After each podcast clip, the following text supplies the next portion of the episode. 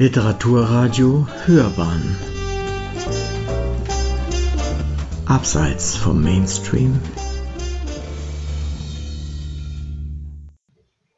Liebe Zuhörerinnen und Zuhörer, heute wieder mit einer Buchvorstellung von Gerhard Luhofer vom Literaturblog ausgelesen, der Ihnen den Roman Gottes Werk und Teufels Beitrag von John Irving vorstellen möchte.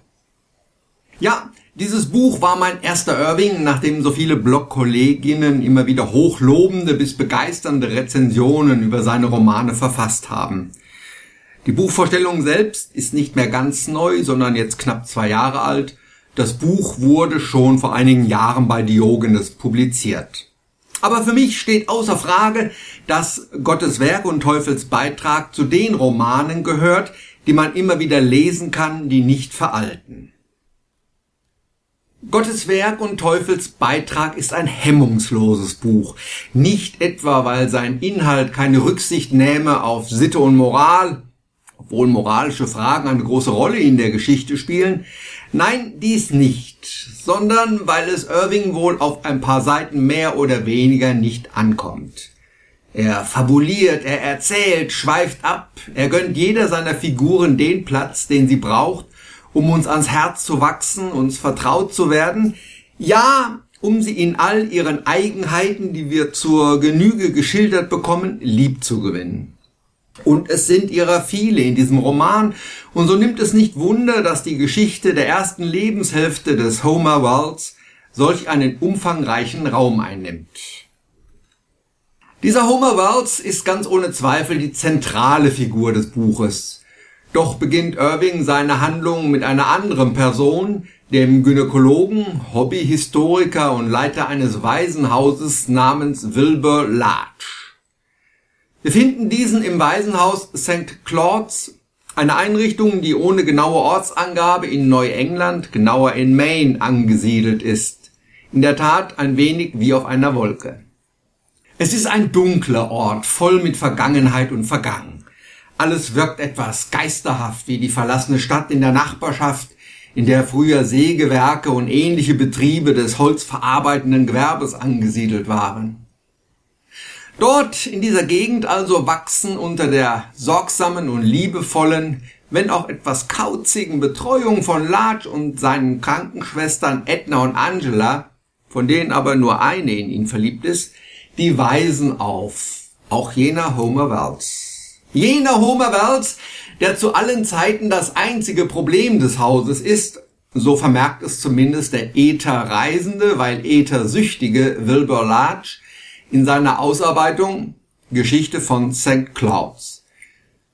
Nun ja, als Außenstehende, so wie wir Leser es ja nun mal sind, sehen wir das vielleicht etwas anders, aber möglicherweise hat Wilbur Larch ja doch recht, weil er es in einem höheren Zusammenhang sieht ist es doch Ziel von St. Clouds, die Kinder zu vermitteln an Adoptiveltern und dies gelingt ausgerechnet bei Homer nicht.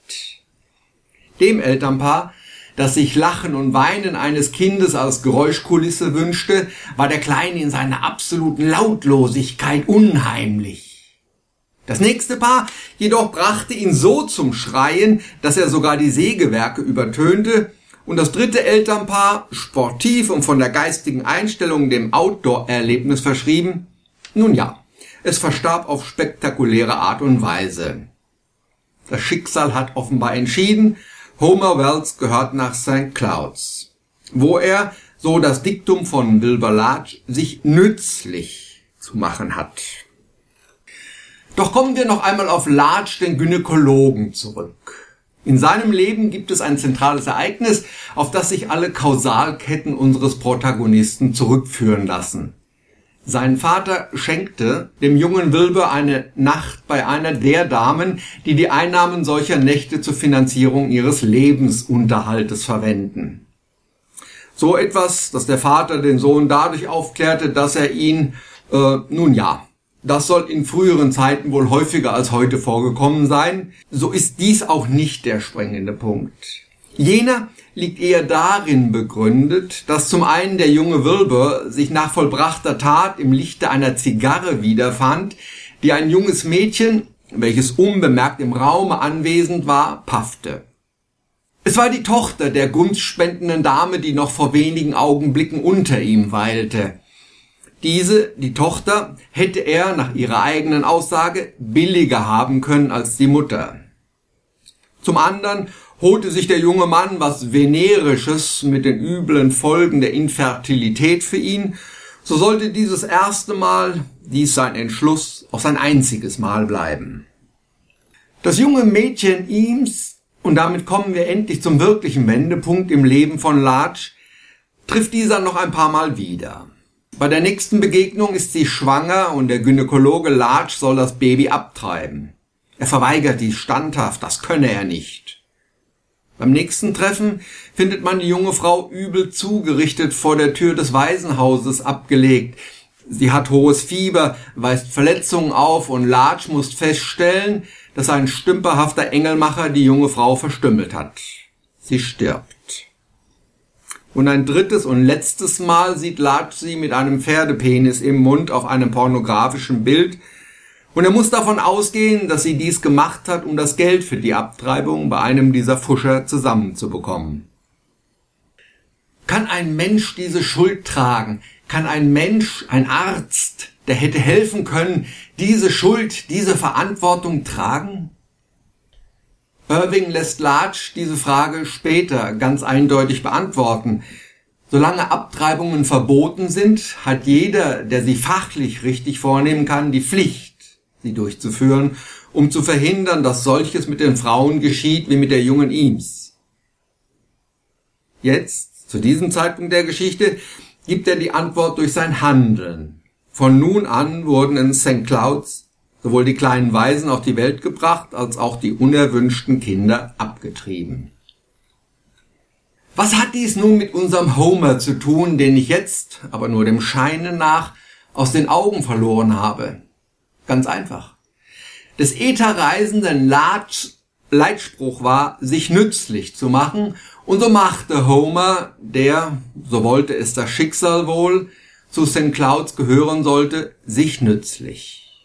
Er las vor, er passte auf die Kinder auf, half hier und da und wurde, als die Zeit danach war und das Geheime vor ihm nicht mehr verborgen werden konnte, in die Kunst des Geheimen eingewiesen, Larch verpasste ihm eine chirurgisch-gynäkologische Ausbildung und machte ihn zu seinem Assistenten. Mochten sie beide sich prinzipiell in der ärztlichen Kunst gleichwertig sein, natürlich fehlten Homer die Erfahrungen seines Lehrers, aber vom Ansatz her, eins unterschied sie dann doch.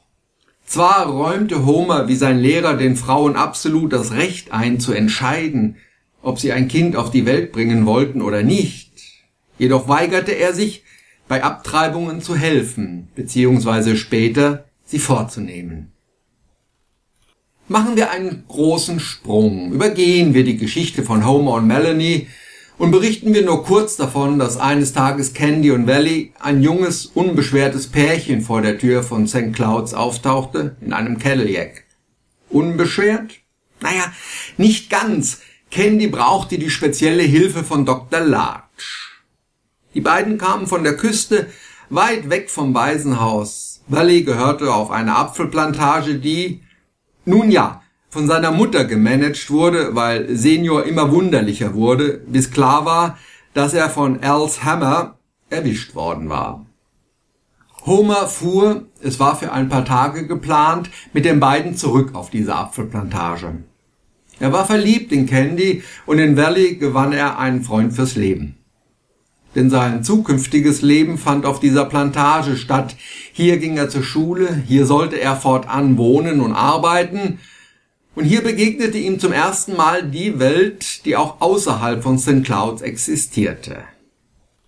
Als Amerika in den Krieg zieht, meldet sich Valley als Freiwilliger bei der Air Force und kommt nach Südostasien. Unterdessen kommen sich Candy und Homer immer näher und als Valley verschollen gemeldet wird, sogar so nahe, wie es näher nicht mehr geht. Das Kind wird in St. Clouds auf die Welt gebracht und zu Hause auf der Plantage als adoptiert ausgegeben. Aber dann wird Valley wiedergefunden, schwer krank zwar, aber er kommt nach Hause. Und in Ocean View, der Plantage, entwickelt sich jetzt eine seltsame Familienkonstellation auf der Basis von Verschweigen, von Lügen, von Heimlichkeiten und Wegsehen. Und doch, es ist ein zwar getrübtes, in gewisser Hinsicht aber ein doch fast glückliches Leben dort zwischen den Beteiligten. Und unterdessen wird im Lauf der Jahre, die ins Land ziehen, in St. Clouds, der gute Wilbur Larch immer älter und ätherischer. Aber er entwickelt einen grandiosen Plan, Homer Wells dahin zurückzuholen, wo er seiner Meinung nach hingehört. Ins Waisenhaus. Schon aus meiner kurzen Beschreibung des Inhalts wird deutlich, dass das Thema Abtreibung eine große, zentrale Rolle spielt im Roman. Der deutsche Titel Gottes Werk das sind die zu gebärenden Kinder und Teufels Beitrag, das sind die Kinder, die nicht erwünscht sind, spiegelt dies deutlich wider. Irving lässt seine Protagonisten eine klare Einstellung zu diesem Thema einnehmen. Nicht, dass er sie per se für Abtreibungen sein lässt, aber sie akzeptieren ohne Wenn und Aber, dass jede Frau das Recht hat, über diese Frage für sich selbst zu entscheiden und dass Außenstehenden kein Urteil darüber zukommt. Und aus dieser Einstellung heraus folgt nahezu zwangsläufig, dass man dann auch Abtreibungen ermöglichen muss. Mit nahezu meine ich, dass Homer dies nicht so sieht. Er ist nicht bereit, diesen letzten Schritt konsequent zu gehen. Aber wie ehrlich ist es, reden ohne zu handeln? In einer der zentralen Stellen des Buches, als er Larch bei einer Abtreibung assistieren soll, im Nachbarsaal eine Frau in den Wehen liegt und vor der Tür der Cadillac auftaucht, verweigert er Larch seinem Mentor die Hilfe. Es ist dieser Moment, der den Wendepunkt in seinem Leben einleitet. Als Kriecher wird er von Melanie nach all den Jahren bezeichnet, nach denen sie sich wiedersehen. Zum Helden wird er erst später. Überhaupt schrammt Irving mit seinen Figuren am Mainstream vorbei. Der Roman dürfte nicht jedem gefallen haben, wenn man sich die teils gewalttätigen Proteste von Abtreibungsgegnern in Amerika in Erinnerung ruft. Aber auch mit anderen Settings skizziert Irving Provozierendes. Mit Melanie, die im Waisenhaus und der ersten Zeit außerhalb eher einem Berserker gleicht, schafft er die Figur einer dominanten Lesbe, die er konsequenterweise auch erst in einem homoerotischen Verhältnis zur Ruhe kommen und halbwegs glücklich werden lässt. Das Verhältnis, in dem Candy, Homer, Valley und Angel leben, entspricht ebenso wenig dem Bilderbuchbild einer typisch amerikanischen Familie, wie der im späten Verlauf der Geschichte beschriebene und eine gewisse Bedeutung erhaltene Inzest, der Homer zu etwas zwingen soll, was er eigentlich nicht will. Interessant ist das Dreiecksverhältnis, in das Irving seinen Helden mit Canyon Valley steckt. Es ist keine Seltenheit, dass ein Mensch zwei andere liebt, vielleicht nicht auf und in der gleichen Art und Weise, aber möglicherweise gleich intensiv. Diese Konstellation hat immer eine starke Neigung hin zu einem tragischen Ende. Gott sei Dank hat ein Dichter die Macht, alles zum Guten zu wenden, irgendwie, und wenn es noch so unwahrscheinlich aussieht. Dieses spezielle Verhältnis der drei Menschen ist gegründet auf gegenseitige Liebe und Freundschaft, auf Verheimlichung, auf Verdrängung, auf vermeintliche Rücksichtnahme, auch auf Lügen und Unehrlichkeit, auf Verschweigen. Man ahnt, vermutet, mutmaßt, dass derjenige, dem verschwiegen wird, alles ahnt und weiß und findet doch nicht den Mut zu reden. Man kann viel über diese so liebenswerten Figuren nachdenken. Handeln sie richtig oder nur vernünftig? Und was ist richtig? Irving mag wohl die Romane des viktorianischen England, Dickens mit seinem David Copperfield, und Bronte mit Jane Eyre werden immer wieder erwähnt und zitiert, sind auch die abendlichen Vorleselektüre in den Schlafsälen der Weisen von St. Clouds. Und auch sein eigener Roman hat in seinen Formulierungen etwas von dieser Zeit. Besonders die Stellen, in denen er aus Larchs kleiner Geschichte von St. Clouds die Weisheiten und Erkenntnisse des Arztes wiedergibt. Überhaupt ist die Sprache sehr kräftig und bildgewaltig. Irving scheut sich auch nicht vor detaillierten Beschreibungen. Dem Sujet entsprechend geht es oftmals um den weiblichen Urogenitaltrakt. Empfindliche Mägen sollten nicht alles, was Irving in Worte gefasst hat, versuchen zu visualisieren. Dabei hat die Geschichte durchaus auch Stellen mit einem teilweise etwas skurrilem Humor. Sollte mich jemand fragen, ob er dieses Buch lesen solle, würde ich ohne Wenn und Aber sagen, ja, tu es. Lass dich nicht vom Umfang schrecken, sondern freu dich dran, dass die Geschichte so lang und ausführlich ist. Lass dich von ihr tragen, denk über manches nach und freu dich mit den Königen von Neuengland und den Prinzen von Maine, wenn wieder einer der ihren ein Zuhause gefunden hat. Sie hörten eine Buchvorstellung von Gerhard Luhofer, der über das Buch Gottes Werk und Teufels Beitrag von John Irving sprach.